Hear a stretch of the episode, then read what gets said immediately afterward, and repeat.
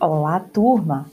Em nosso próximo encontro, iremos abordar a origem, conceitos e objetivos da ciência contábil, assim como a sua finalidade e os seus usuários. Vamos iniciar contando a história do pensamento contábil.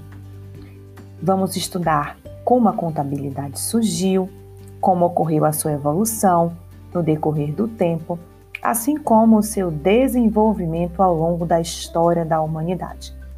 Veremos também os objetivos da contabilidade, para que ela serve, qual sua importância, sempre abordando as suas finalidades e a importância dessa ciência para o estudo do patrimônio, assim como todas as suas perspectivas. Então, aguardo vocês em nosso encontro na próxima semana. Um grande abraço.